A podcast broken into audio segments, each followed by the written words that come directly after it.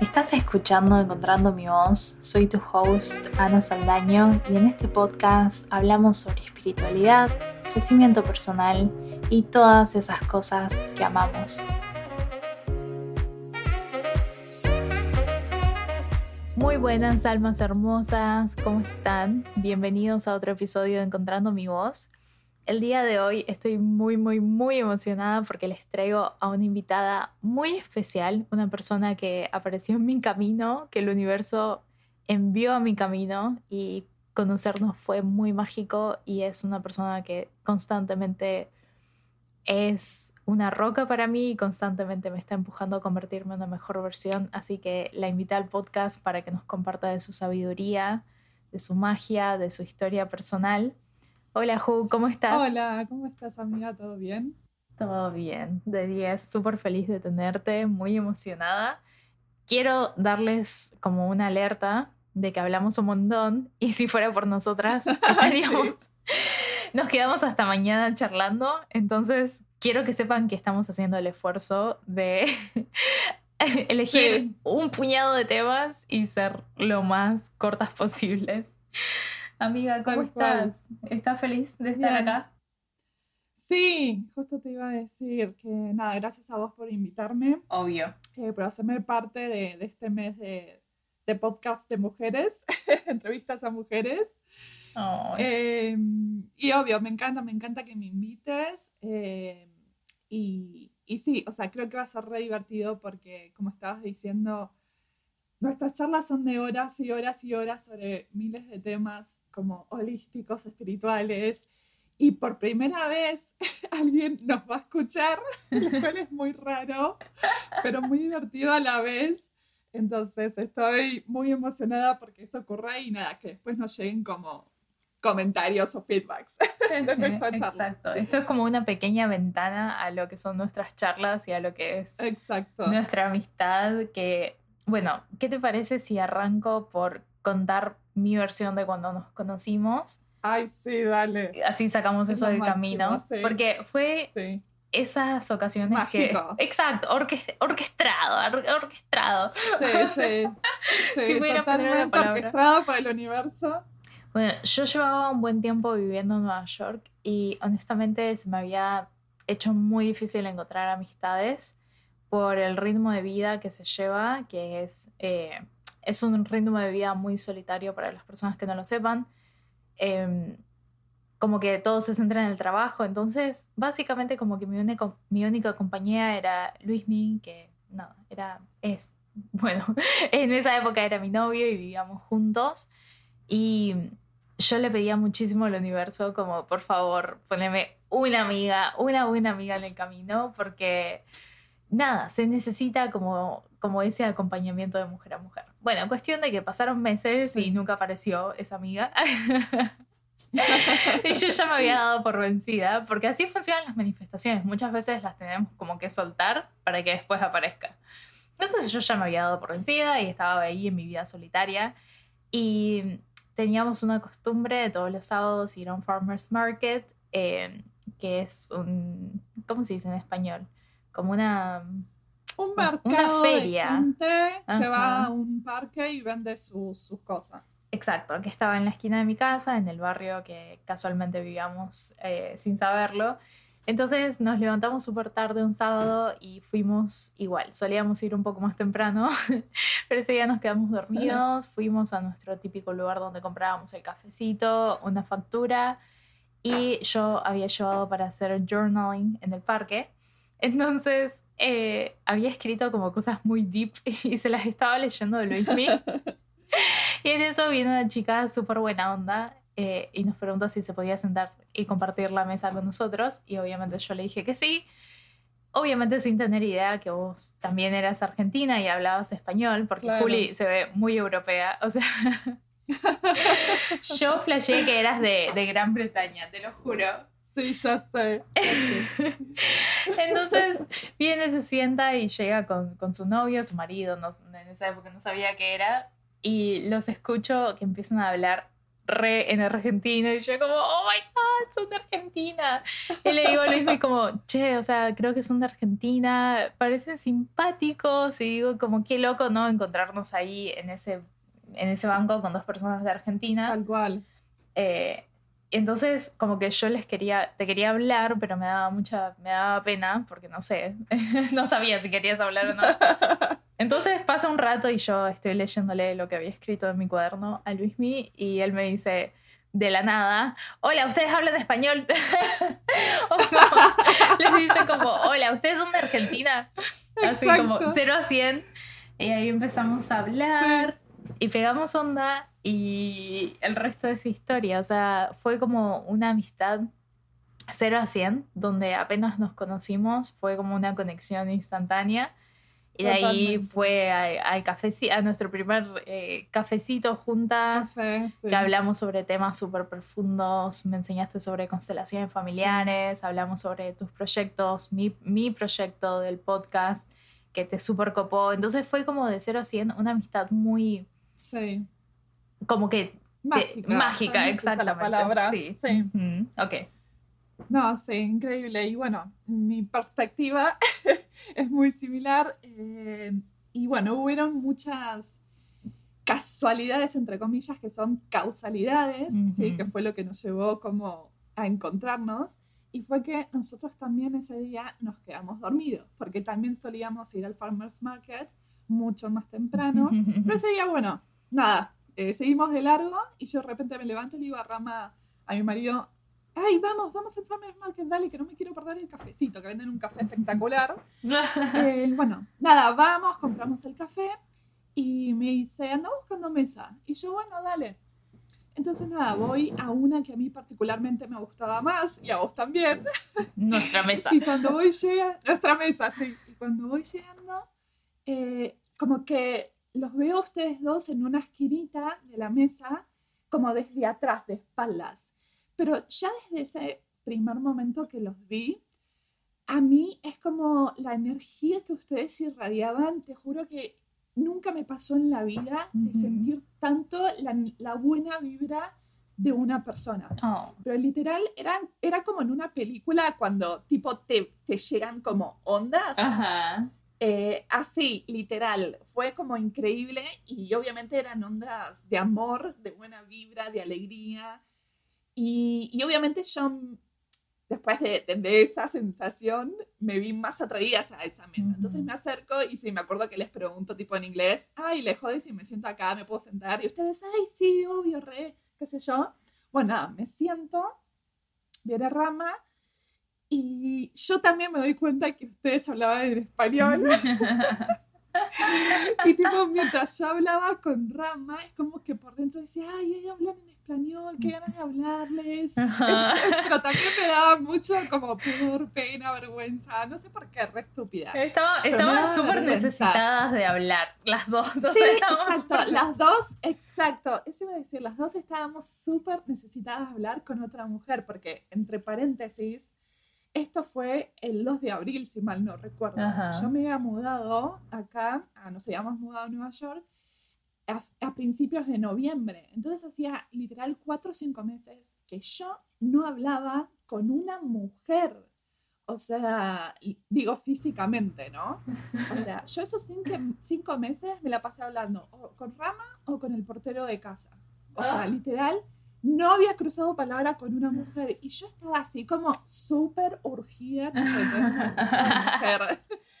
Entonces, nada, los escucho hablar de español y, nada, sumado a la buena vibra que me habían dado, yo como que por adentro estaba de, ay, que me hable, por favor, que me hable, y se manifestó. Y bueno, nada, exacto. Em, ah, bueno, a su vez, sí veo que vos como que le estás leyendo algo a, a Luis Mi de, de un cuaderno y yo me moría por saber qué era eso, re pero yo me moría porque te veía tan feliz, tipo con, leyéndoselo, y yo decía, ay, ¿será poeta? ¿Habrá escrito un poema? O sea, yo haciéndome toda la historia.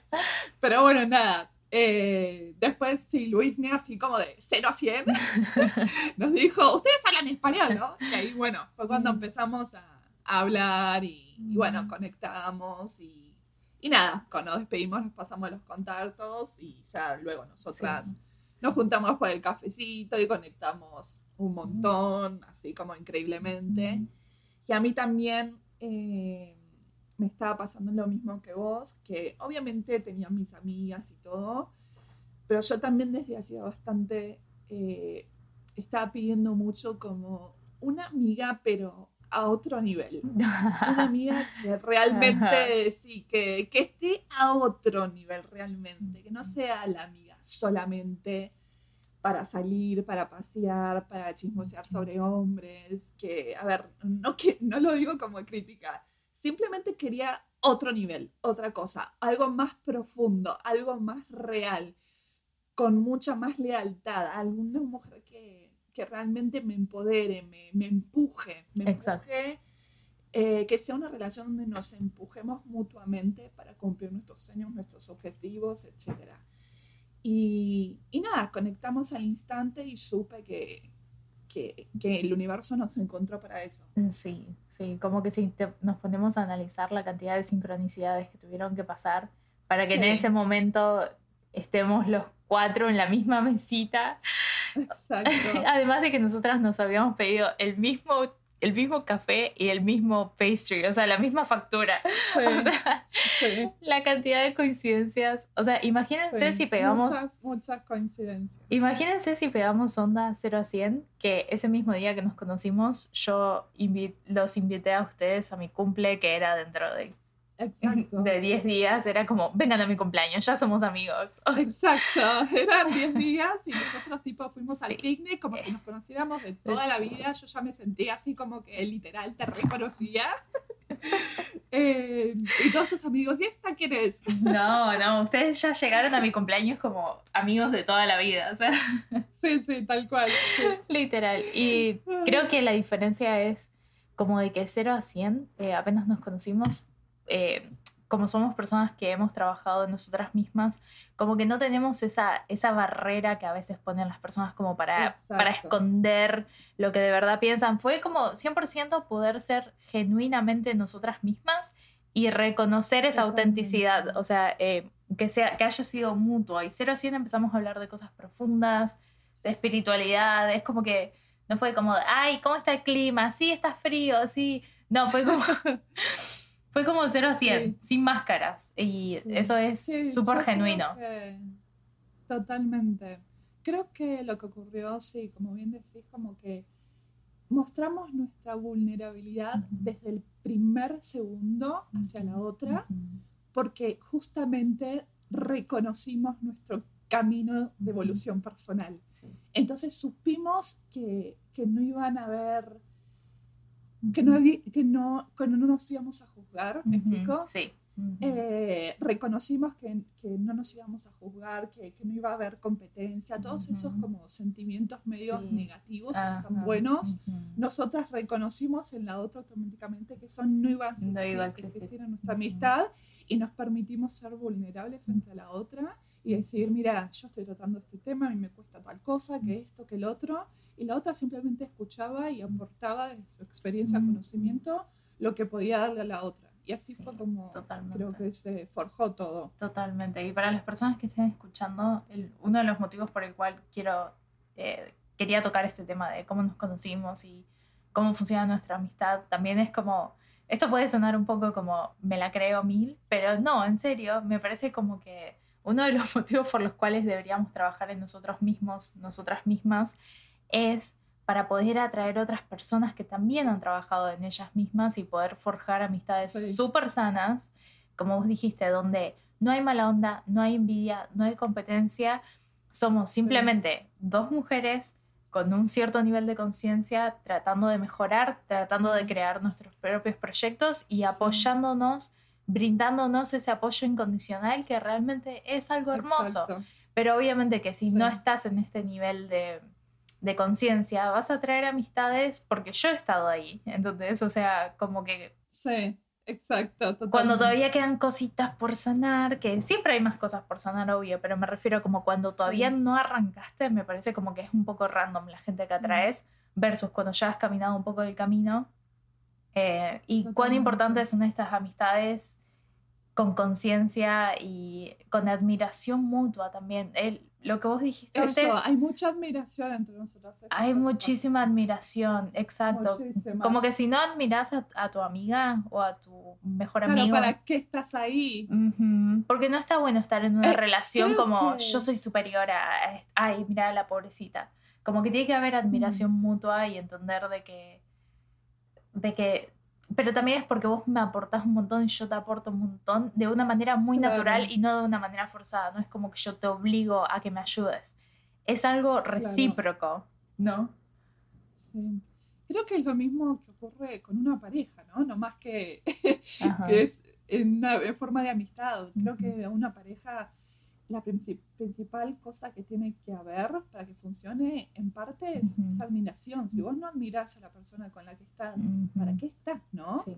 Y creo que por eso lo nuestro también funciona muy, muy bien, porque de ambos lados hay admiración, porque nos, nos alimentamos mutuamente. Sí, sí. Así que nada, que sirva de, de inspiración porque definitivamente si vos le dijeras a de hace un par de años como en un par, en cinco años, no sé, vas a estar rodeada de mujeres pocas, pero increíbles, eh, que realmente están como en, en tu misma onda, que están en tu misma misión, yo hubiese dicho como de que, wow, porque antes no, Sí. como que era gente random que me rodeaba, pero ahora como tener... eh, Bueno, O sea- tiene que ver con el camino de evolución eso, ¿no? O sea, Ujú. sobre la amistad podemos hacer otro episodio Ujú. porque es un tema que yo considero que Sí. es muy crítico, es un tema, la amistad, muy, muy difícil, sí. yo considero. Eh, pero bueno, creo que forma parte del camino de evolución. Sí. ¿no? Cuando Y po- es podés compartir- experto que todavía está como dormido, obviamente atraes gente que está en tu misma sintonía. Ujú. Pero a medida que vas como creciendo, evolucionando y siendo cada vez más consciente, obviamente tu entorno cambia con esa nueva versión tuya. ¿Podés compartir lo que hablábamos el otro día de, de por qué nos hemos vuelto tan picky o seleccionadoras sobre con quién compartimos nuestra energía? ¿Te acordás que este es un tema que obviamente lo, lo charlamos un montón, pero lo acabamos de hablar recientemente Uf, y era Sí. como le dimos el hincapié a como las personas que nos rodean definen en quién nos vamos a convertir. Entonces como que estábamos hablando sobre eso, que nos estamos poniendo muy picky sobre a quién permitimos entrar en nuestra vida por ese motivo. sí, es que las personas con las que, las, se dice que las cinco personas con las que más te llevas en el día a día son las que van a definir cómo vos vas a ser como, como persona y las cosas que vas a conseguir en la vida, porque es así. O sea, las energías se, se contagian, se, ¿cómo se dice? Se Sí, interlazan. se propagan. conectan. Ajá, sí. Entonces, si vos te rodeas de gente malvibrosa, que está allá abajo, mediocre, que no persigue nada en la vida, y bueno, vos medio que vas a terminar así, porque es con lo que te rodeas y lo que ves constantemente. Eh, pero bueno, es necesario justamente volverse consciente, elevarse como persona para darte cuenta de ¿no? O sea, y lo digo por experiencia, yo estuve ahí, ¿entendés? A mis 20 estuve ahí abajo. Eh, entiendo. entonces, lo- o sea, hablo de, desde la experiencia. Ahora, hoy en día que he pasado por diferentes despertares y estoy al menos un poco más sabia, eh, justamente, bueno, luego contaré como mi camino espiritual, pero justamente este último año ha sido muy revelador también en Sí. ese sentido.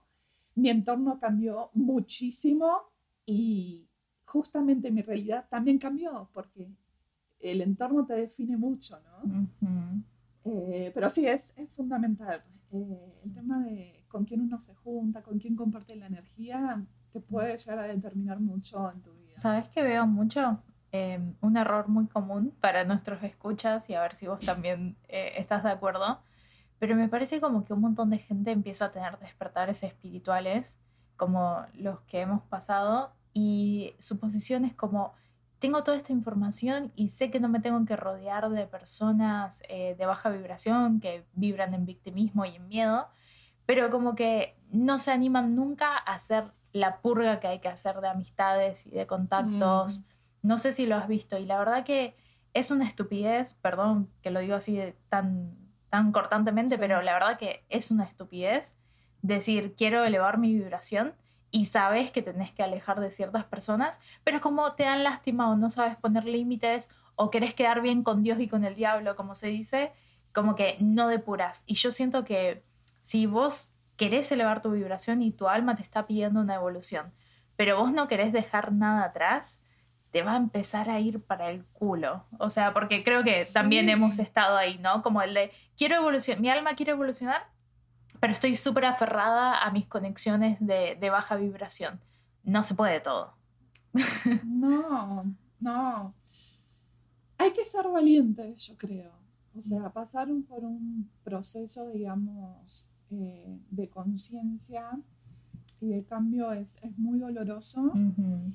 Y para poder llegar a esa nueva versión, eh, o sea, tenés que aceptar los cambios, tenés que... Sí. Sí, que aceptar el cambio, digamos, rendirte, esa es la palabra que estaba tratando de encontrar, tenés que rendirte, rendirte, arrodillarte frente a este cambio y dejar que lo que tiene que suceder suceda. Y obviamente que van a cambiar muchísimas cosas y obviamente que o vos te vas a alejar de mucha gente o mucha gente se va a alejar de vos y eso está perfecto. Yo sé que puede doler, duele, porque me pasó, pero es para un bien mayor, porque vos ya dejás de resonar con muchas personas, con muchos tipos de energías, con muchas personalidades, y está bien que ya no te lleves, resuenes, se enojen, eh, se vayan de tu vida, está perfecto. También hay una realidad es que a la gente en general no le gusta que uno cambie. Sí. a la gente no le gusta. A mí me pasó que este último año ha sido así como 360 para mí. Obviamente yo cambié cañón y me di cuenta que a muchísima gente no le gustó ese cambio. Eh, y me dejaron de contactar, de hablar de todo. Y, y obvio, me dolió, pero no hay que ser tibios, creo. No, cero. O sea, si vas en este camino, vas por todo. Y no hay que ser tibios. Si hay gente que se quiere ir, que se vaya. Está bien y no quiere decir que sean malos, ni menos, ni más involucionados. O sea, son lo que son y si se quieren ir, que se vayan. Punto. Exacto. Y tampoco hay que juzgarlos. ¿Me explico? Sí, no tener miedo. estamos sí, no tener miedo de. diferente Mm. Si te quedas con dos amigas, está... perfecto. Sí, exacto, sí. Y también, o sea, el hecho de que se limpien, eh, se limpie el espacio, se vayan personas, eso también te va a abrir más espacio para nuevas personas que están resonando en la actualidad con tu nuevo ser y en tu nueva sintonía y tu nueva vibra. Y eso está perfecto. ¿Para qué queremos lo viejo cuando podemos traer cosas nuevas a nuestra vida? Exactamente. Y sabes qué se me acaba de venir también y me parece que viene súper al punto es que me parece que la cultura latina es muy tóxica en ese sentido de como de que hay unas leyes en nuestra sociedad que dicen como que, ay, si te conocí en mi infancia, en la primaria o en la secundaria o en la universidad, nos tenemos que hablar de por vida y también, no, o sea, no, no existe nada más tóxico que esa lealtad tóxica de decir, ya no resonamos, ya no tenemos tema de Pero charla. Nos tenemos que quedar en el grupo porque nos conocemos de siempre. Ay, Dios. Y yo, yo antes, estaba, yo antes tenía esa mentalidad, ¿eh? O sea, hace muchos años yo tenía esa ¿Ah, mentalidad y por eso la. Yo creo que sí, o sea, era como, como que un poco forzar relaciones porque lleva mucho tiempo. Eh, y digo, la creencia detrás de eso es, ah, si tengo esta relación hace mucho, significa que la tengo que mantener. Y ahora es como, ahora en el punto que estoy es como, no me importa hace cuántos años te conozco, si no hay una resonancia, o sea, si no me siento cómoda, si siento que me pasas mala onda, si siento que proyectas tus inseguridades en mí, lo que sea, o sea, la más mínima cosa que no me cierre es como que, bye, o sea, tenemos que proteger nuestra energía como como si fuera oro realmente, porque nadie la va a proteger por vos. Y lo que estabas diciendo, te doy la razón al 100%, a las personas no les gusta que cambies, porque es muy intimidante. Si vos... Porque es muy intimidante, tal cual, es muy incómodo para ellos, sí. Si llevan 10 años dentro de la misma cajita, y otra cosa es que a los seres humanos nos encanta encasillar a las demás personas, todo el mundo lo hace, todo el mundo lo hace, nadie es excepto a esta regla, pero me parece como que esas cajitas que ponemos a otras personas se vuelven como prisiones y de repente se te salió el mono de, esa jaula que lo tenías y dices, ah, mira, el mono era más inteligente de lo que yo creía, ah, mira, el mono está, está evolucionando y claro, vos estás dentro de la propia cajita que te construiste para vos mismo y te pone incómodo que otra persona rompa el techo de esa cajita. Tal cual, les pone incómodos, eh, no les gusta que te atrevas a explorar nuevas opciones, a que intentes nuevas cosas, a que vayas por tus objetivos. Es muy incómodo para mucha gente, no te digo que todos, pero para mucha gente no, no les gusta y bueno, cuando ven eso es como que se alejan. Se alejan naturalmente. es, es, para bien, sí. Bueno, me parece como que eh, podemos mezclar ahora ya que estamos en el tema de, cambiar. me parece que podemos ir al tema de multiapasion o sea, de ser mujeres multiapasionadas. Eh, para los que no sepan, básicamente es, es un concepto que aprendimos a través de una coach de, vida que se llama Clary, que la amamos, te mandamos un beso. Eh, sí, la amamos. Ella fue la que nos introdujo introdujo, creo que se dice, introdució, introdujo, introdujo de que nos introdujo el concepto de, de ser multiapasionadas. Y básicamente es simplemente de que hay almas en esta tierra que tienen muchas pasiones y esta coach te enseña a trabajar a favor de eso y verlo como tu naturaleza, porque vivimos en una sociedad donde se supone que tengas una especialización o una cosa que te guste y dedicarte de por vida a eso y la verdad que es muy poco realista para millones de, personas que somos multiapasionadas, que nos gustan un montón de cosas. Entonces, como que bueno, este concepto yo lo conocí por Juli, a través, porque ella me presentó a la coach. Y me cambió, me cambió la vida. O sea, y a, y a Juli también, obviamente.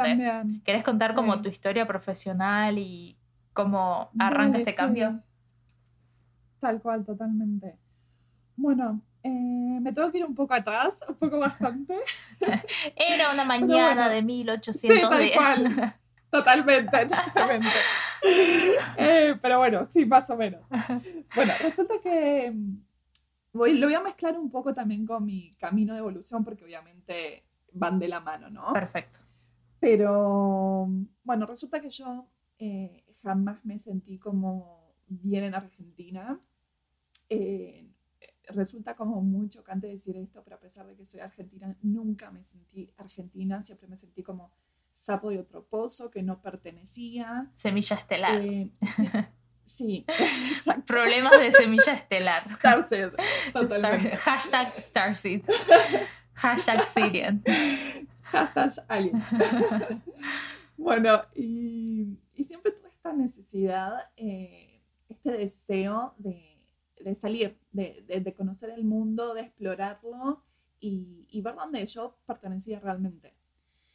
Entonces, bueno, nada, termino la secundaria y, y bueno, me pongo a estudiar la carrera porque, bueno, este es otro tema para otra, otra sesión. Pero bueno, en mi casa no había como muchas opciones de, de, carreras. Vida. Sí, no, no se, no, no se me habían presentado como opciones, era Sí, era como, tenés que estudiar y recibirte y esa es tu única... Camino. El, único mandato y el único camino en la vida para ser exitoso. Y bueno, yo en el, momento lo seguí porque no se me dio otra opción. Entonces nada, me metí a estudiar administración de empresas, digamos, por descarte, básicamente porque nada me apasionaba. Nada me apasionaba o, por el contrario, muchas cosas me apasionaban, pero en el momento no existía este concepto, entonces no, yo no pude identificarlo y nadie a mi alrededor tampoco estaba como capacitado o educado para identificarlo. Entonces, nada, eh, me pongo a estudiar, al mismo tiempo yo siempre quise trabajar desde chica, entonces me puse a trabajar, entonces nada, trabajaba, estudiaba, la carrera se me estiró un poquito por, por este mismo motivo. Em, nada, me recibo tipo a los 26, 27, no me acuerdo exacto, son malísimas para las fechas. Pero bueno, resulta que eh, más o menos un poco antes, unos tres años antes, tipo a los 22, 23, yo de a poco consigo de a poquito esto, este sueño como de empezar a viajar, de conocer el mundo, pero resulta ser que desde los 23 a los 26, 7 me involucro en una relación muy tóxica, pero bueno, como dice el dicho, no hay mal que por bien no venga, y esa relación fue la que me llevó a iniciar mi camino de crecimiento espiritual o personal, como quieran decirle. Ambos. Eh, ambos, sí. Em, y nada, ¿cuáles fueron las herramientas con las que yo empecé este camino? Bueno, primero me metí en terapia eh, normal porque, bueno, no podía con, con la situación esa de la toxicidad, ¿no? Entonces estuve tres años yendo a terapia todas las semanas, tipo Sarmiento, no falté nunca, dejé tipo, un auto cero kilómetro y adentro. Pero bueno, sí, una casa. sí, sí, una casa, sí. Pero bueno, por más de que la psicóloga era súper buena, la amo y me hizo súper bien, yo todavía como que necesitaba algo más allá de, la terapia, como... Sí, tenías como, tenías como un llamado de hay algo más, hay, algo más que no estoy viendo. Un llamado tal cual, de que tenía que ir también como explorando por, por otros lados más, sí, como holísticos. Y nada, yo tuve una amiga que, que se encuentra todo este mundo holístico que empezó muchísimo antes que yo, muchísimo tiempo antes, y ella me sugirió eh, empezar con Diksha, que es eh, una, una, herramienta que es la transmisión energía, de energía por imposición de manos en la cabeza. Esto está relacionado con el hinduismo, ¿sí? Entonces, bueno, yo empecé a asistir a esas eh, reuniones y esa fue otra herramienta que me ayudó a sanar muchísimo, muchísimo, muchísimo. Qué bueno. Eh, como está relacionado con el hinduismo, también a su vez conocí a Ganesha, que es uno de los tantos dioses, de miles de dioses de, también de la cultura eh, hindú. Me volví fan de Ganesha, o sea, soy adoradora de Ganesha hasta el día de hoy, eh, porque este dios es el que te ayuda a desarmar los obstáculos que se te presentan en tu vida. Es eh, Ganesha, el removedor de, obstáculos. el removedor de obstáculos, tal cual. Te remueve todos los obstáculos. Y eh, la cuarta herramienta, eh, y también sumamente importante en mi camino, que, que desde el principio me ayudó a atraer todo lo que yo quería para mi vida, es la ley de la atracción. entonces, digamos que y después, nada, después, eh, como leer libros generales, sí, sobre amor propio, metafísica, hinduismo, sí, libros varios de diferentes temas, ¿no? Digamos que esas cinco herramientas fueron las que me ayudaron, con las que empecé y me ayudaron en este camino espiritual. Gracias a todo esto, yo logro cortar con, definitivamente con esa relación tóxica y creo que ahí fue, digamos, mi primer como despertar espiritual, ¿sí? Yo sano esa relación y por ende un montón de cosas que estaban adentro mía y que me hacían vincularme con, con esa persona, ¿no? Entonces, sí, ahí yo diría como que a los 26, 27 fue mi, como mi primer despertar espiritual. Eh, gracias a que yo sano, eh, tiempo después, eh, nada, conozco a Rama, mi actual marido, eh, empiezo a salir con él. Eh, al principio no me daba bola, pero como todo en la vida fui perseverante. Yo siempre digo que no logro las cosas por inteligente, sino por perseverante. Me encanta. Eh, y también lo apliqué con él. Entonces, bueno, después de un tiempo lo enamoré, lo conquisté y empezamos a salir. Y eh, yo todavía seguía con estas ganas como de, de, querer como mudarme de país, tener experiencias en otros lugares del mundo, etcétera, etcétera. Mm. y un buen día, un buen día, em, y esta fue la primera vez en mi vida que mi guía me habla y me dice, con él van a lograr todo. Wow es una voz, a ver, para que la gente entienda, o sea, cuando yo digo que mi guía me habla, es literal como la voz de un hombre que me habla, literal, como si tuviera un hombre físicamente parado, parado al lado mío y que me dice algo, bueno, ese es mi guía, no más que no hay nadie, ¿no? O sea, es un, un ser espiritual, ¿no? Un ser mágico. Eh, físicamente no hay nadie, pero sí yo escucho la voz como si Te hablara hablará alguien alguien. al lado mío. Exacto. Tal cual. Me encanta cómo Y siempre es describís. la misma voz. Sí, Ujú. me ha pasado otras dos veces más a lo largo de los años. Eh, y siempre es la misma voz, con la misma energía, el mismo amor y todo. Entonces yo sé que es mi guía. Entonces mi guía me dice como, es con él. O sea, seguí para adelante que es con él y con él vas a poder tipo Lograrlo. salir, viajar, lograr todo lo que querés. Ujú. Eh, y bueno, nuestra relación continúa súper bien, se vuelve como formal y al tiempo, eh, a él se le presenta en su trabajo la posibilidad de mudarse a México, ¿no? Fue, fue gracias a vos, amiga. Sí, sí, en realidad yo lo traje, tal cual. Yo lo traje con la ley de la atracción mis herramientas. Y bueno, como que yo al instante le dije, no, sí, nos vamos, ¿entendés? O sea, Ni la ni pienses. se piensa, o sea, nos vamos. Ay, siempre tan sabia, mi bueno, amiga. Sí. Eh, y bueno, nada, eh, acepta. Y ahí arranca tu bueno. aventura. En, en 2016, sí, eh, no, nos mudamos, yo creo que tenía 28, 29, no, no recuerdo, les digo Ujú. que soy mala con los números, pero sí, creo que tenía 29. Se mudan. Y no, nos mudamos, nos mudamos, llegamos a México, estuvimos viviendo casi seis años allá. Y en todos esos años eh, seguí como Con tu carrera, con digamos. estas herramientas. con, sí, o sea, seguiste cual. como Yo las, siempre- las leyes del, del Matrix, o sea, como A, B, C. Exacto. Exacto. Eh, justo iba a decir eso. O sea, yo siempre seguí trabajando en empresa. Digamos que en ese sentido seguía como dormida, seguía como haciendo lo que se suponía que tenía que ser, que era lo correcto, que era trabajar en compañía. Claro. Pero ahora, viéndolo desde ahora, eh, en perspectiva, después de tantos años, yo me doy cuenta que desde entonces, Ya sabías. el Ajá. universo, etcétera, ya me estaba diciendo que por ahí no era. Ajá. Porque cuando yo llegué a México, está bien, al principio sí tuve como unos temas como de papeles, de legalidad, pero en cuanto resolví eso, se me hizo sumamente difícil conseguir un trabajo, a pesar de que yo era una persona educada, capacitada, eh, hablo varios idiomas, o sea, Ajá. y a pesar de eso se me súper dificultaba. Pero yo me doy cuenta ahora Claro. que era la vida diciéndome, por ahí no es, hermana. Claro. Por ahí no es. no es lo tuyo. Vos sabes que no amas trabajar en compañías, en empresas. Pero bueno, nada, yo ahí cabeza dura, perseverante.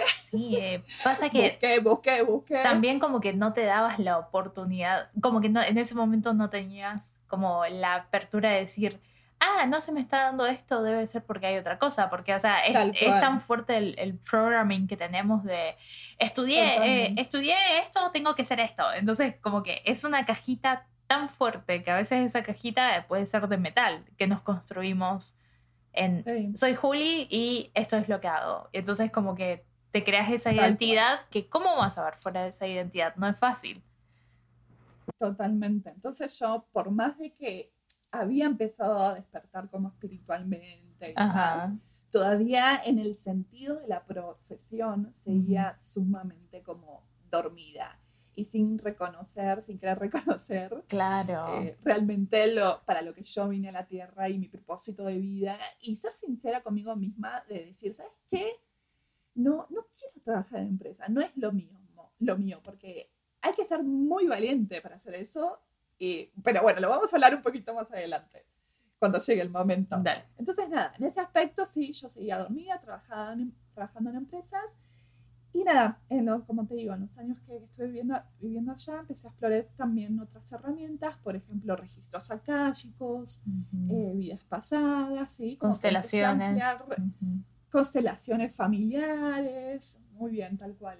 Entonces empecé a ampli- a ampliar como las herramientas de crecimiento espiritual. Pero bueno, digamos que ahora viene lo más interesante de todo, que es cuando me mudo hace un año acá a Nueva York.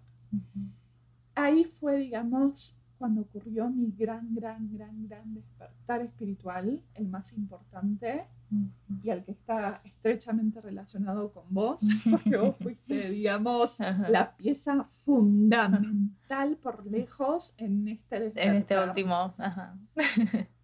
Eh, yo me mudo en noviembre de 2021, como dijimos, nos conocimos en abril, a principios de abril.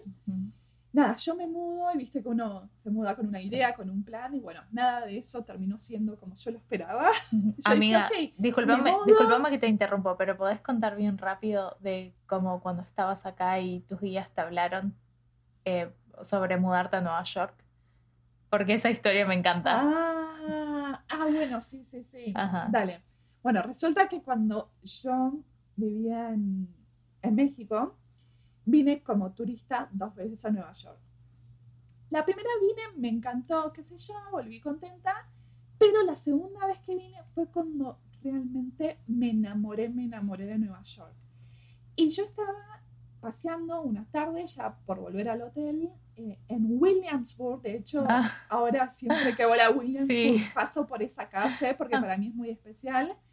Y de repente voy caminando y me quedo así como había una calle que parecía una postal. O sea, no había nadie como una calle media desolada, con autos estacionados eh, en ambos lados de, la vereda y con la vista a Manhattan, todos los, rascacielos, etc. Y yo me quedé así como petrificada. Me gustó tanto esa postal que me quedé mirando como hacia Nueva York. Y ahí fue cuando yo dije, wow, yo, yo amo esta ciudad. O sea, yo quiero vivir acá. O sea, y, el deseo fue tan genuino, tan, pero tan genuino y me salió tan del corazón que yo sentí literal que cuando yo dije quiero vivir acá, algo, algo que es inexplicable, como una fuerza tremenda salió como de mi ser hacia el universo, se expandió, digamos, como si dijera, a todo el mundo, y en tres segundos me vino como una ráfaga hacia adentro de mi ser, o sea, ingresó en mi ser y esa voz me dijo, ya está hecho. ¡Ah! Y ocho, ocho meses después de eso fue cuando a Rama le propusieron esta nueva posición. Otra vez, gracias a vos. Otra vez. Tal cual, exacto, sí. Esa fue la segunda gran manifestación. O sea, la primera fue irme a México y la segunda acá a Nueva York. Ajá, literal. La primera, la primera eh, manifestar a tu, a tu actual esposo, o sea, manifestar una relación sana que manifestó esta rama y te dijeron es con él. Después la segunda gran manifestación fue decir quiero vivir afuera, pum, cae la Quiero vivir afuera. Pum, te cae de arriba, me voy a vivir afuera y después la tercera fue, eh, bueno, quiero vivir en Nueva York. Y ahí como que ya está hecho. Me encanta, ¿sabes por qué me encanta esa historia? Porque por todo lo que he estudiado manifestación, como que ese es el secreto para manifestar, es desearlo con esa potencia y con esa... Con todo tu corazón. Con esa autenticidad y con... Como estar en un buen lugar y como que fíjate como que el universo prácticamente como instantáneo empezó a mover los hilos para que se te diera esa manifestación. Ok, bueno. Y lo que dice la ley es que vos tenés que desearlo profundamente y dejarlo, dejarlo ser. Exacto. Y de alguna forma eso se va a orquestar para que te llegue. Ay, bueno, nada, gracias por, por, decirme que la cuente porque se me había repasado y es súper importante. Sí, sí, me parece, me parece hermoso. sí, sí, sí, es, lo es. Y bueno, estábamos en que bueno, nada, mi, mi, gran como despertar cuando me mudé acá a Nueva York, te decía que, que nada, uno planea algo y al final muchas veces las cosas no ocurren como uno planea, sí, no, no ocurre lo que uno desea, sino lo que uno necesita. y bueno, este caso fue así. Yo dije, ok, llego en tres meses, nada, armo un hogar, el departamento, los papeles, que esto, que lo otro, me busco un trabajo, al quinto mes estoy trabajando en una empresa rigurosa, que esto, que lo otro, y no, olvídate, mm. nada de eso ocurrió. inocente, inocente, Juli. sí, tal cual. Entonces, pues nada, me mudo. Al principio fue súper estresante por, por, la mudanza, el DEPA, los papeles, etc. Eh, y nada, al final decido como tomarme un tiempo más del que había planeado, como que me gustó estar sin trabajar. Eh, y bueno, nada, viste cuando uno tiene como tiempo disponible y te llega el momento de, sanar, tener que elevarte, de tener que sanar y elevarte, ya no hay escapatoria. Sí. Y bueno, casualmente, entre comillas, te conozco a vos y que bueno, fuiste como, ya lo dije, la piedra fundamental para que yo pueda también sanar y convertirme en mi nueva versión.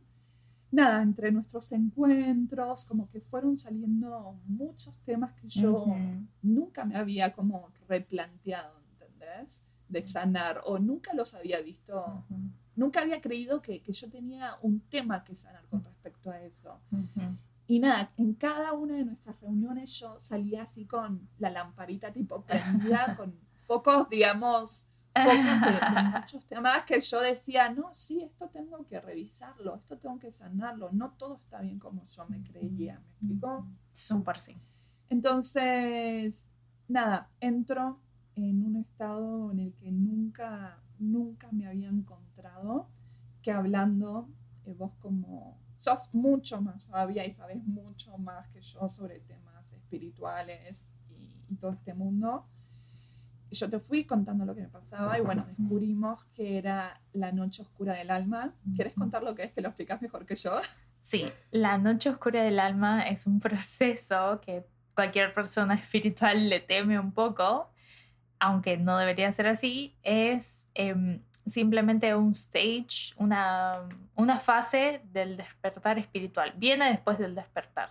Como que el despertar tiene sus mini capítulos, ¿no? Como que primero empezás a ver sincronicidades y empezás a sentir más energías, etcétera, etcétera. Después pasas por un periodo de que estás súper negada, que decís, no, me estoy volviendo loca. Después, como que te acostumbras, bueno, eso sería el, el proceso de despertar después de un tiempo que vas despertando, entras en otro periodo, en otra fase, que es la noche oscura del alma, que puede durar tanto como una semana, como puede durar meses, como hay personas que se mantienen en la noche oscura del alma por años. Y es un periodo donde de gestación, yo diría, es un periodo de luto, de... de, eso, se, se dice la noche oscura del alma porque es un poco heavy, es un poco oscuro. Básicamente es un frene que el universo, tu alma te agarra y te dice, para, para, hay cosas que no están funcionando, necesitas, y te frena. O sea, tu propia alma te frena, te inmoviliza y hasta que no sale todo lo que necesita salir y hasta que no te das cuenta de todas las cosas que te tienes que dar cuenta, eh, no vas a salir de ese periodo. Por eso es tan importante de como no resistirla a la noche oscura del alma, sino como decir, estoy acá y me voy a enfrentar a lo que sea que me tenga que enfrentar. Eh, eh, puede ser un poco molesto, ¿no? Porque, por ejemplo, como te pasó a vos, que duró un par de semanas, pero como trabajaste lo que tenías que trabajar, bueno, fueron semanas y por suerte no fueron años como otras personas que, que se niegan y quieren continuar haciendo su vida de la misma manera anterior a la noche oscura del alma y justamente la noche oscura del alma llega porque hay un cambio muy grande que necesita take place. Totalmente. Fue eso lo que me ocurrió. Eh, yo diría que me duró meses. Dentro de esos meses, sí hubieron semanas en que me sentía bien y semanas que literal, o sea, estaba tirada en el sofá durante días y días eh, llorando, llorando, llorando. Eh, y de repente, no sé, después me encontraba un poco mejor y después de nuevo caía como en ese pozo y así, ¿no? Pero sí, es eso, es tu alma te dice stop y literal no tenés energía para nada, todo te parece ridículo, todo te parece sin sentido, no le encontrás, sí, el sentido, la gracia, absolutamente nada.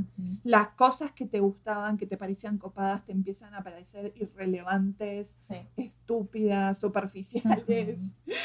eh, te sentís como si estuvieras deprimido, pero no es depresión. Vos sabes que no lo es.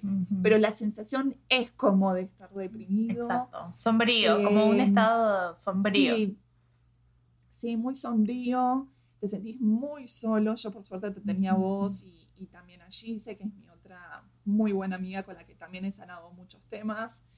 Entonces, bueno, gracias a ustedes dos yo pude atravesar ese, ese estado, mal que mal, pero sí es muy duro, es un proceso muy duro porque te tenés que enfrentar a, a todo, tenés que sanar todo lo que tengas que sanar, en mi caso fueron eh, temas de la infancia, como bullying, eh, situaciones de, de, abuso de todo tipo, de mayor y menor grado, eh, el people pleasing, people pleasing. ¿Querés muy rápido explicar qué es eso? Sí, básicamente es una herida que se genera cuando somos niñas o niños. Eh, si nuestros padres son demasiado autoritarios y nos enseñan que todo el tiempo tenemos que complacer a ellos, o sea, como todo el tiempo tienes que ser una nena buena y complacer a tu mamá, todo el, todo el tiempo tienes que ser un niño bueno y complacer a tu papá.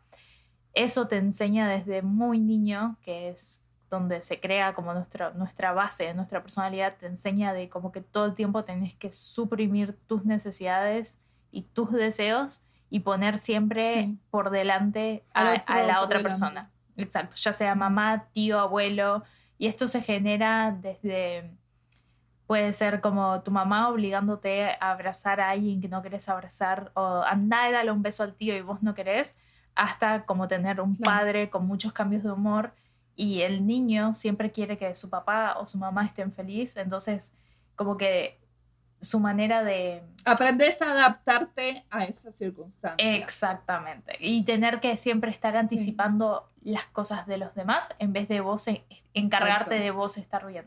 Entonces, creces y te convertís en un adulto que pone las necesidades de los demás siempre por delante de tus propias necesidades y no suena tan grave, pero realmente es un problema muy grave porque lleva, lleva enfermedades, lleva resentimiento, lleva a que te desconectes completamente de tu alma y que te desconectes completamente de tu ser. Porque imagínate si todo el tiempo estás viviendo a través de los demás y a través de complacer a los demás, no estás viviendo en autenticidad. Y no vivir en autenticidad significa no, o sea, no, tiene, tiene muchas complicaciones.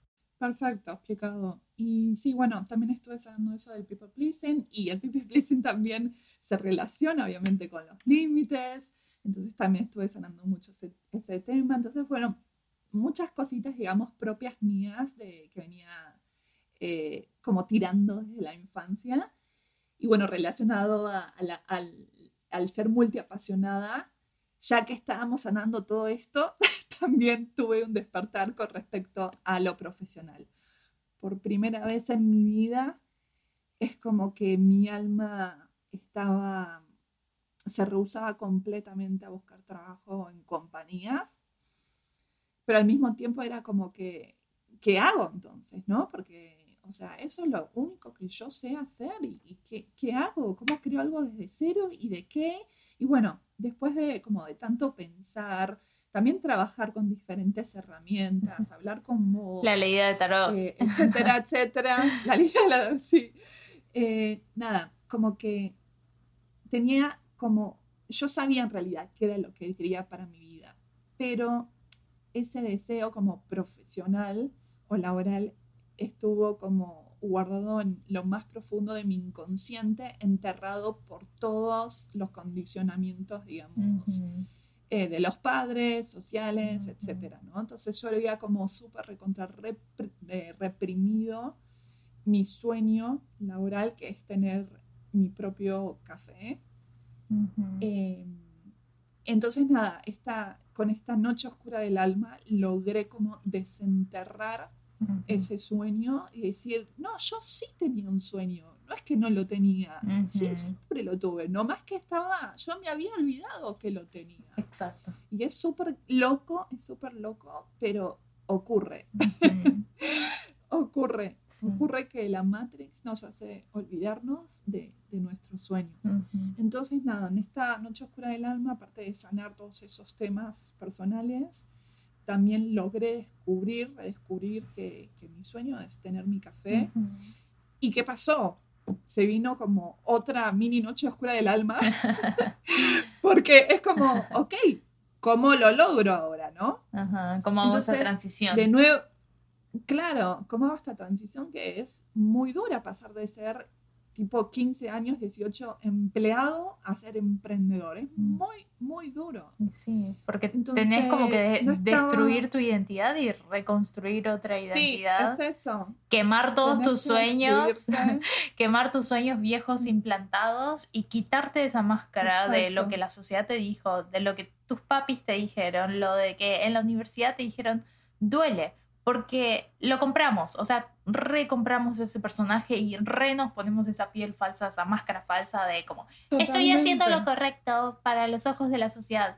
Sí. Quitarte esa máscara es solamente para personas valientes y es Sí. muy doloroso porque, como vos dijiste, son, son doloroso. 15 años, así sean 5 años, no sé, que vos te dedicaste a hacer algo. Sí. Y vos sabés que a la sociedad, lo que estábamos hablando antes sobre multiapasionadas, a la sociedad no le gusta que cambies. Entonces es no solamente tu propio juicio de quitarme esta máscara y poner y mostrar mi autenticidad, que da miedo de por sí, pero también sabes que a la sociedad no le gusta y como que es casi casi como que te proyectan esa limitación.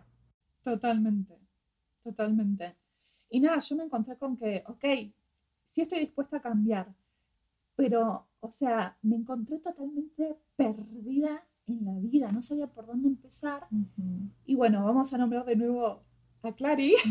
Clary es una chica que yo seguí hace muchos años por Instagram, es una coach, pero que su nicho es ayudar a mujeres multiapasionadas, justamente, como sos vos, como soy yo que justamente no tenemos una sola pasión en la vida, sino muchas. Entonces, nada, empecé hace dos meses el coaching con ella y me ha ayudado muchísimo, muchísimo, muchísimo a enfocarme y a darme esa valentía, ese coraje de decir, ¿sabes qué? Sí, muy- soy muy multiapasionada. Aparte del café también estoy con otros dos proyectos a la vez. Y ¿sabes qué? Sí se puede, sí se puede. A diferencia de lo que te dicen en la vida, que te tenés que dedicar a una sola cosa, no, puedes dedicarte a varias. Obviamente, tenés que ser organizado, gestionar bien tu tiempo, etcétera.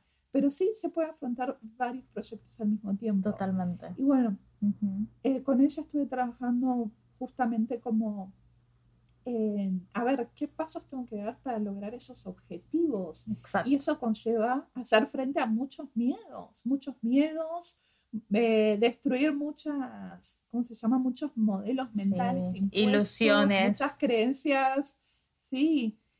Y, y no sé, por, por darle un ejemplo a la gente que nos está escuchando, eh, yo le decía, ok, quiero mi café. Y ella me decía, ok, ¿cómo lo vas a lograr? ¿no? Exacto. Entonces, una vez en una sesión llegamos a la conclusión de que quizás eh, para llegar a, a tener ese sueño y ponerme mi café, estaría bueno que yo vaya a buscar trabajo a un café para justamente aprender sobre el negocio, porque aunque yo tuviese el dinero para ponerme el café, yo no sé cómo ponérmelo, porque no sé del negocio. Ajá, Nunca estuviste en la industria, exacto, cero experiencia. Nunca estuve, cero experiencia. Entonces me dice, ¿por qué no vas a trabajar unas horas a un café para aprender?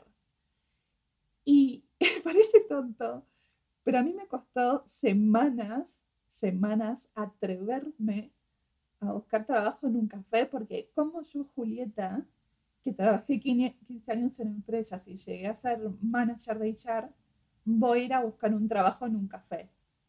No solamente eso, estabas en el proceso por meses de buscar un trabajo de, de recursos humanos, entonces me parece como que también, sí. también era eso, ¿no? Como, pará, pero si yo estoy como persiguiendo este otro sueño, o sea, como que tuviste ahí un encontronazo entre, entre el, las, o sea, Sí, había una negación también. había una Había negación. una negación de que yo, o sea, yo venía buscando un trabajo de HR porque era lo que se suponía que tenían que hacer, ¿no? Ujú, Y también yo lo quería, o sea, lo quería hacer para juntar plata para este proyecto. ujú. Pero no se me No, flu- no fluía, cero O sea, fluía. No fluía, no fluía, pero para nada, para nada, para nada. O sea, por ningún lado. No sé, cada contacto phone screen que tenía había un problema. O de repente hasta cosas tan básicas como que nunca se podían comunicar conmigo. Claro, Cuando, cuando toda la demás gente sí se pueden comunicar, Ajá, comunicar literal. conmigo. ¿Me explico? Ajá. O sea, no es muy difícil marcar un número. Son trabas que te pone el universo. conmigo. Exacto. Son trabas. Estaba llena de trabas por todos lados hasta que como que en una sesión con Clary medio me cagó a pedo y después una sesión con vos también. Ah, porque entre paréntesis, nosotras como somos amigas que se empoderan, tenemos una sesión por semana donde ambas nos tenemos que ir presentando los progresos de nuestros proyectos personales y, y la otra está, tiene el derecho a challengear esos progresos o a cagarte a pedos y la tiene que cagar a pedos la otra porque no está accionando, etc. O dar ideas que, nos saquen de nuestra zona de confort. Sugerir, tal cual, totalmente. Así que tenemos esa, esas sesiones semanales entre nosotras también para empoderarnos. Bueno, cierro paréntesis. Entonces, eh, ambas, vos y Clary, mi coach, me recagaron a pedo, como que me dijeron, no, pero, eh, o sea, con que preguntes en un café no basta, tenés que ir a preguntar a más. y vos me dijiste, tipo, yo te decía, ay, no, pero me da vergüenza. Y vos, pero sos una mujer, tenés casi 40 años. y tipo, y tipo, ahí es, ahí es donde te amo, porque como hablábamos al principio, cualquier otra mujer en nuestro lugar, tipo, se enojaría, ¿entendés? Porque la estás challengeando. Pero yo lejos de, obviamente que me pegó en el ego, ¿entendés? Pero tuve la capacidad total de transformarlo. De, decir, exacto, de transformarlo y, y, saber que viene desde el amor, ¿entendés? Y también ser realista en que tuviste razón con lo que me dijiste. Entonces, nada, esto fue literal hace 10 días y al toque, todo pasó tan rápido. O sea, sí, y al toque, sí. Esto fue hace 10 días y yo como que entre los comentarios de ambas dije, no, sí tienes razón, o sea, no estoy accionando, o sea, estoy siendo tibia. Y nada, me puse a buscar trabajo, o sea, eh, encontré dos eh, publicaciones en mi barrio de café que estaban buscando personas, apliqué, en uno de ellos me llamaron y literal hoy empecé a trabajar en el café para aprender eh, sobre el negocio. Para mi futuro café cuando me lo ponga algún Déjame compartir algunos detalles, discúlpame, pero no, no, solamente para que vean el contraste de lo que es seguir el camino del alma cuando ya sabes cuál es el camino que tiene tu alma para vos versus seguir el camino que sabes que no es el camino de tu alma. Cuando vos estabas aferrada al camino que no era, no era tu camino auténtico, el universo no dejaba de ponerte trabas una tras de la otra mucho, mucho estrés, muchísimo estrés. O sea, mucho. Y le estoy dando este ejemplo para, porque yo puedo resonar y seguramente un montón de personas van a poder resonar. Como que te genera mucho estrés porque nada se te da con naturalidad, nada está fluyendo, te cuesta un montón, estás remando un dulce de leche. No haces más, no, bueno, Clara y yo no hacemos más que cagarte a pedo de decirte, pero mira, tenés esta solución que te puede acercar al, a tu camino del alma, ¿no? Que es, vos ya sabes cuál es tu pasión, cuál es tu sueño. Y era como, tenés esta opción para acercarte a tu camino del alma, pero vos estás acá chingue y chingue con el camino que te está cagando a trompadas, porque te estaba cagando a trompadas. No, Vos no haces más que hacer ese clic de decir, no, o sea, si tienen razón, voy a ir y voy a dejar el ego y voy a ir a pedir un trabajo en un café, a pesar de que la sociedad me dice que debería seguir luchando para conseguir una posición de HR y se te da el trabajo en dos días, ya tenías trabajo. No solamente eso, el café le queda a tres cuadras de su casa. El café está divino, divino, divino. O sea, yo lo amo. es como, como yo me lo pondría, más o menos. Exactamente, exactamente. Es, es, como el que vos te pondrías. la jefa te cayó súper bien. manejado por una mujer. Es Eso. entonces. Es perfecto. ¿qué, más? Es perfecto. Y ¿Qué otra señal? Es part-time. O sea, literalmente todas las cosas buenas que se pueden imaginar sobre este trabajo tiene todos los checks. O sea, para lo que vos lo necesitas, que es para aprender, para empaparte más sobre el mundo de lo que es tener un café. O sea, no podría ser más perfecto. Y digo, qué loco, tan solo un clic, tan solo un cambio de perspectiva de decir, che, no, estoy, estoy chingándome con el camino que no es, cuando puedo hacer el clic y decir, déjame ir por el lado que es más fácil. Y así, en un abrir y cerrar, cerrar de ojos, se, se te arregló todo. O sea, loquísimo. sí. Nada, hoy por ejemplo fue mi primer día y ya me doy cuenta que aprendí un montón porque ese es el objetivo, como aprender del negocio. eh, para mi futuro café y ya con solo un día sentí que, que aprendí un montón de cosas. Y ahí es cuando decís, nada, la moraleja de, esta historia es como, si algo no se da, quizás es porque no es por ahí, no es por ahí, hay que seguir el camino del alma. Y sí, nada, o sea, y agradezco a mi marido que, que me banca, porque obviamente en este café no es que voy a ganar dinero, la verdad es que no. Eh, eh, voy a aprender, esa es la realidad, voy a aprender. Eh, por suerte, que vale un montón también. Sí, sí, sí tal cual. Eh, pero sí, o sea, hay que seguir el camino del alma. Esa es la, el aprendizaje de esta mini historia, que sí, que cuando se te cierran las puertas en un camino es porque por ahí no es y, y hay que atreverse, hay que atreverse a explorar. Hay que atreverse a explorar, pero bueno, hay que ser muy valiente, ¿no? replantearte tu vida, ¿no? Replantearte tu vida. Y animarte a soñar. Es muy doloroso. sí. Pero también es muy satisfactorio al mismo tiempo, como decir.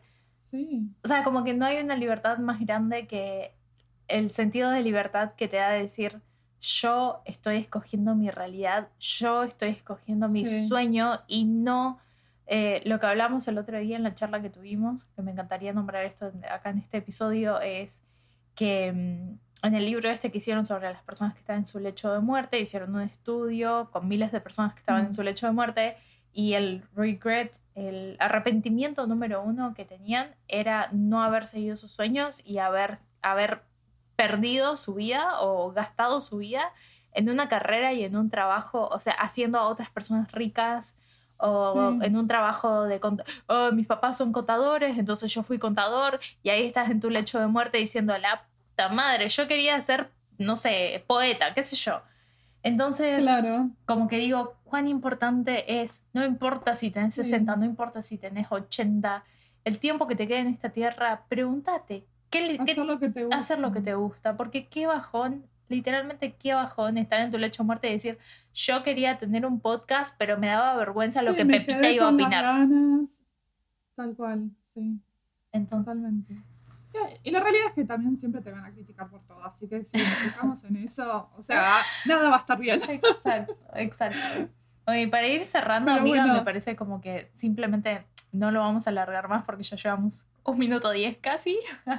Así que si todavía están acá escuchando, muchas gracias, los amamos. Em, pero sí me parece como que me gustaría cerrar con esta nota.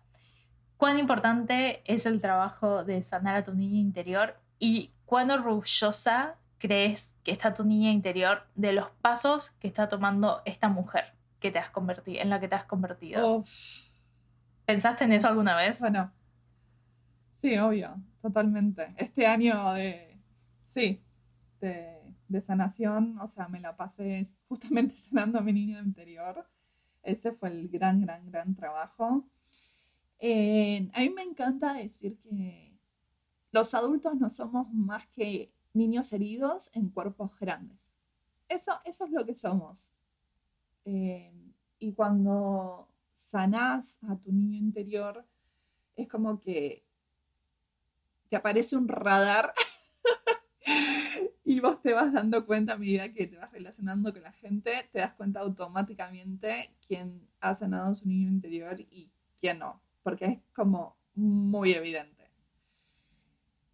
Pero es eso, eh, el hecho de que vos sanes o no a tu niño interior va a determinar la calidad de, de ser humano que sos o cómo te vas a comportar, ¿sí? Con el resto, hacia los terceros, si sanaste a tu niño interior o no. Sí, es súper importante. ¿Lo dije bien? No me enredes. No, está perfecto. No, no lo podría haber dicho mejor. O sea, simplemente recalcaste de manera perfecta como que si no sanamos a nuestro niño interior, simplemente somos un niño herido haciendo pataletas. E, es bueno, tal vez lo estoy poniendo palabras muy, muy bruscas, pero, es, es, la verdad. Realmente siento como que no podés sentirte mm, realizada o realizado si no sanas, si no hiciste trabajo de niño interior, porque siempre en el fondo vas a actuar como un adulto, pero en el fondo vas a ser un nene frustrado por las heridas. Tal cual. Y sí, es, es muy profundo. es, es, un, es un viaje, Sí. sanar a nuestro niño interior es un viaje, pero es un viaje necesario. Es un viaje. Sí, y cuento así muy rápidamente, como fue en mi caso, cuando nos conocimos en ese, en ese far- Farmers Market, vos instantáneamente me, nada, me comentaste que trabajabas de nanny, de babysitter, y yo te dije, ay, yo justo quiero hacer algo así por un tiempo, y vos me dijiste, ay, justo tengo una mamá que busca a alguien, y me encanta tu vibra, y es parecida a la de ella, entonces te voy a conectar. Así, sin conocerme. Y yo, bueno, dale, buenísimo. Y nada, empiezo a trabajar con esta nena, Ayla, es una nena de un año y medio, y yo creé una conexión súper, súper profunda con ella. Eh, y fue gracias a esta nena que yo me di cuenta que tenía que sanar a mi niña interior. Y, y fue una experiencia increíble porque la verdad es que todos tenemos algo que, que enseñarle al otro, ¿no? No importa la edad. Eh, a mí me molesta mucho cuando la gente se jacta de su edad Ajá. como para dar a entender que son Sabios. conocimientos, son más, más sabios que el resto, cuando en realidad no es así. Muchas veces quizás las personas que, que más nos enseñan son las más dormidas, o en mi caso, por ejemplo, esta nena de un año y medio de vida que ni siquiera hablaba. Fue la persona que más, o de las personas que Ajá. más me enseñaron Ujú. en mi vida. Ujú. Eh, Fue una maestra. Y bueno, así fue cuando fue una maestra. Y así fue que yo sané ese año a mi niña interior. Y una vez que, que la sanás, te convertís automáticamente En otra versión. en otra persona. Es así. Yo, luego de esa noche oscura del alma y de sanar y a mi niña interior, etcétera, etcétera, y de tocar todos esos temas que ya mencioné, eh, nada, eh, salí, digamos, en una versión fully 2.0. 2.0, digamos. 2.0, sí, tal cual. Tal cual. Totalmente. Eh, Dirías, Y bueno, todo se transformó, ¿no? O sea, mi entorno, sí, eh, lo que hablamos también anteriormente, hay gente que, que, se fumó así completamente de un segundo para el otro, gente que me dejó de hablar, interactuar. Y yo también, no voy a mentir, yo también me alejé de gente, porque bueno, ya no resonás. Eh, es así. ¿Sabes qué? Yo creo que algo que cambia mucho cuando sanas a tu niña interior es que te sentís más vos que nunca. O sea, yo desde que empecé a sanar Ah, a mi sí, niña interior, es como que vol- tu alma vuelve a tu cuerpo, como que te vuelve, como que se te alinean los chakras, no sé, es, es algo muy loco, pero también como que la diferencia que yo diría de Ana mm, que no había trabajado su niña interior versus Ana que sí sanó o está sanando, obviamente porque es un proceso de vida, em, diría que mi nivel de felicidad antes era muy inestable porque yo todavía no había descubierto de que yo estaba ahí para mí, para mi niña interior todo el tiempo. Sí. Y desde que la empecé a sanar, es como que sé que mi niña interior yo la estoy cuidando y se siente protegida y como que me encontré a mí misma a través de ese proceso de sanación. Entonces ahora mi nivel de felicidad sé que depende de mí, como que dejé de depender tanto de las personas Totalmente. exteriores, de la familia, de las Sí, parejas. Y es como, 100%. no, yo me hago feliz a mí misma y como que eso es súper valioso. Sí, 100% de acuerdo. Y a mí, particularmente, yo lo que siento es que soy una con esa niña, ¿me explico? Sí. Antes era como que ni sabía que existía esa niña y yo era un ser como adulto, ponele. Eh, y ahora siento que, que esa máscara se cayó y que yo soy la niña, no más que más madura, obviamente Claro. pero siento eso, que volví a mi ser, eh, no sé, y empecé a abrazar lo que yo soy y permitirme ser lo que yo soy, ¿entendés? Ujú. Eh, hasta en el detalle más tonto, por ejemplo, no sé, es muy tonto, pero para que se entienda, yo antes como que me forzaba a usar colores, ¿entendés? Porque no sé, sentía que había que usar colores, pero todos usaban y yo me forzaba a usar, ¿entendés? Y ahora es como, no, me encanta el negro, voy a usar negro todo el tiempo, ¿entendés? Eso, como que volver a ser más yo y abrazar lo que soy y, y ya, ¿no? No darle tantas como vueltas al asunto. Ser lo que soy, ser fiel a mí misma y, listo. Y, estoy, sí, como que siento que soy esa nena, no más que madura.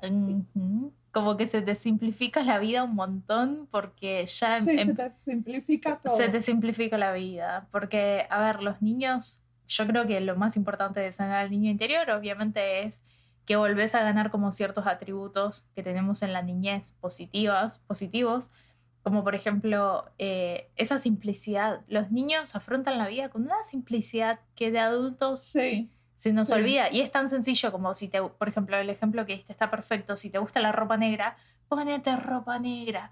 ¿Por qué te vas a llevar la, la contra? ¿Para qué le das vueltas? Eh, no le das vuelta porque el niño le gusta una media rosa, una media verde, se pone una media rosa, una media verde y se siente divina y le chupa tres huevos, lo que la gente va a decir. Entonces me parece como que sanar a tu niño interior te reconecta con esa simplicidad y autenticidad y que la vida no es tan seria.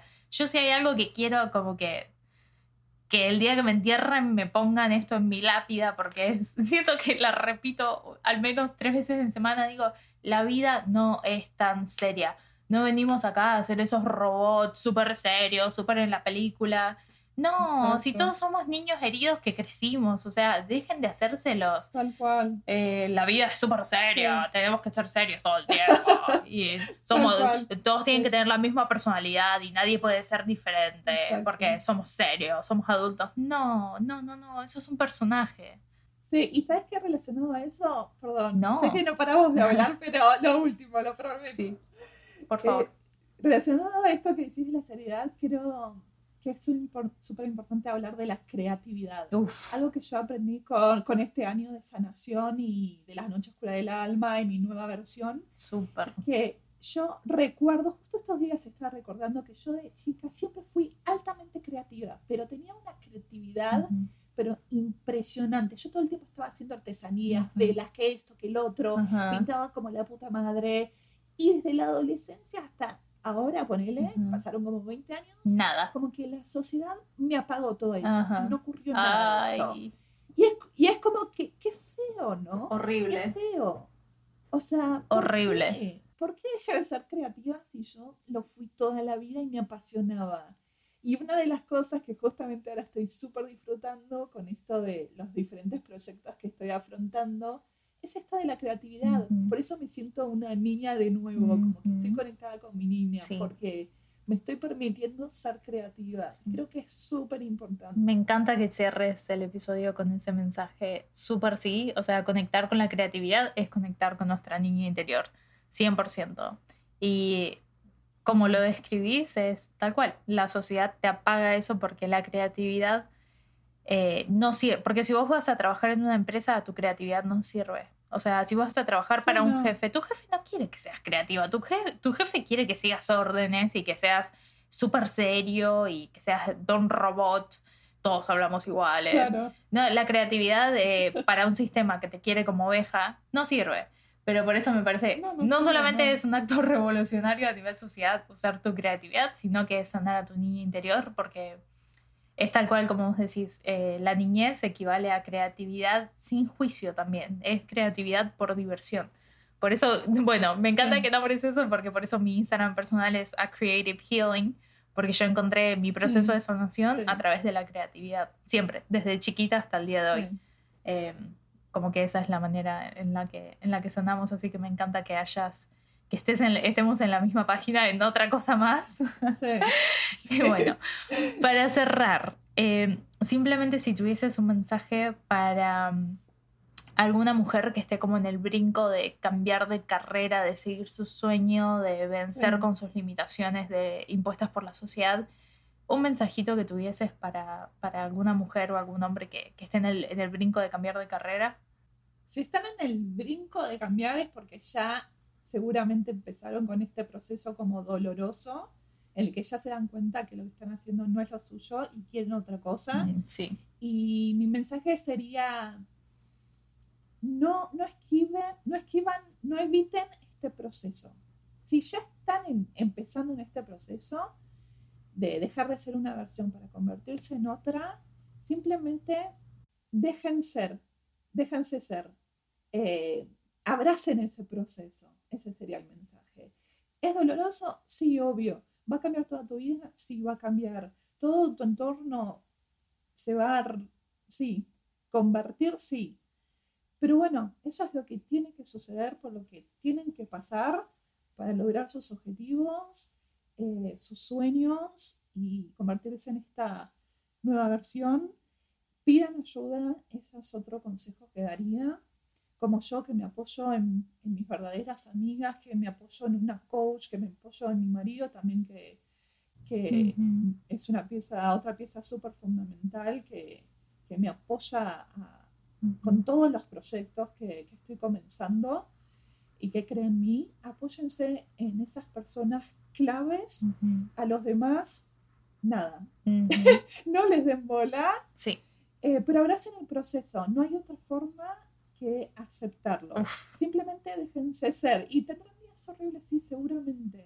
Yo hay días que me la paso llorando sin parar, pero es necesario pasar por eso para llegar a lograr lo que, lo que quieren. Como que lo podemos ver si fuera, viste que a mí me encanta eh, el regalo ese que tengo de siempre yo tengo que ver todo desde una perspectiva más alta. Soy insoportable, pero si realmente miras, miras este proceso de, de, una perspectiva más alta. A mí siempre es como que mi mente se va como para arriba y se extiende como la vida en algo largo y como que puedo salirme de este momento. Y si miramos este proceso desde esa perspectiva y te salís, está bien, digamos que cambiar de, de sueño, cambiar de identidad, sea un proceso que te lleve de uno a cinco años 10 años, el tiempo que sea. Que te lleve el tiempo que te lleve. Va a ser dos años de incomodidad, cinco años de incomodidad, joya. Pero si lo mirás desde más arriba, preferís un periodo de incomodidad donde cambiaste o una vida de incomodidad. O una vida. Ay, no, me da terror. La opción B, que es. por ejemplo, yo obviamente no me voy a poner el café en tres meses. Quizás me lleve años ponérmelo, es lo más probable. Exacto, quién sabe. Pero bueno, prefiero transitar ese proceso doloroso y en el que voy a tener que hacer muchas cosas para lograrlos, eh, a que vivir tal cual, como decís, mi vida encerrada en una empresa que me hace súper infeliz.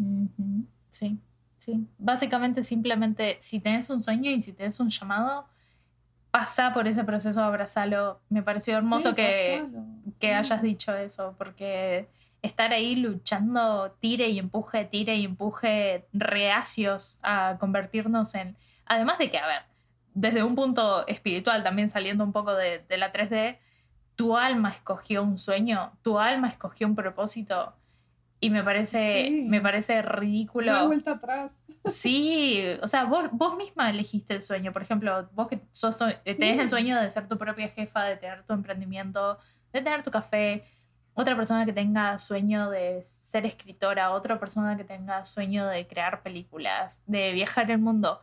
Si tenés ese sueño, vos mismo, tu alma eligió eso. Entonces, como que si vos no le das pelota al sueño de tu alma, al llamado de tu alma, ¿Quién, se lo va a dar? Nadie lo va a hacer por vos, realmente. O sea, es una, es una paja arrancar, sí, obvio que es una paja arrancar, pero es una paja vivir una vida de, de, conformismo en una caja que otras personas crearon para vos. Sí, de, mediocridad, sí. Sí, así que bueno, nada, no me sorprende por qué en la sociedad que vivimos hoy en día hay tantas personas que sufren. Hay tanta gente infeliz. Sí, inconformes y que nada los llena, claro, y es súper entendible. es súper, súper entendible. Bueno, amiga, gracias por ese mensaje tan lindo para, para cerrar el episodio. ¿Puedes compartir tu Instagram para que te sigan y estén en contacto con vos y vayan viendo tus, tus proyectos y tus avances? Sí, obvio. Bueno, eh, mi Instagram es Julie Parodi, como J-U-L-I-E Parodi, P-A-R-O-D-I. Eh, así que nada, es un Instagram donde trato temas sobre bienestar, paseos por Nueva York. Eh, algunas cosas del hogar, pero en general trato como justamente de inspirar a la gente a, que puedan cumplir sus sueños, ¿no? O sea, si yo pude, ¿por qué otras personas no, no? Entonces, bueno, los espero por ahí. Eh, y nada, mil, mil gracias de nuevo por, por invitarme a tu podcast. Ya lo estaba esperando. Obvio. Eh, no te voy a Es un mentir, me placer. estaba, me estaba poniendo celosa. todo el mundo. Así que nada. Ya es turno. Ay, me encantó Eh, tenerte. O sea, siento que podríamos estar mil horas, pero bueno, vamos. Ay, sí, sí, bueno. La próxima hacemos otro episodio Ajá. hablando ya de temas más como profundamente. Me encanta, me encanta. Un placer, amiga. Bueno, les mandamos muchos besitos. Gracias, Gracias. por estar acá con nosotras. Gracias. Bye. Beso. Chao, chao.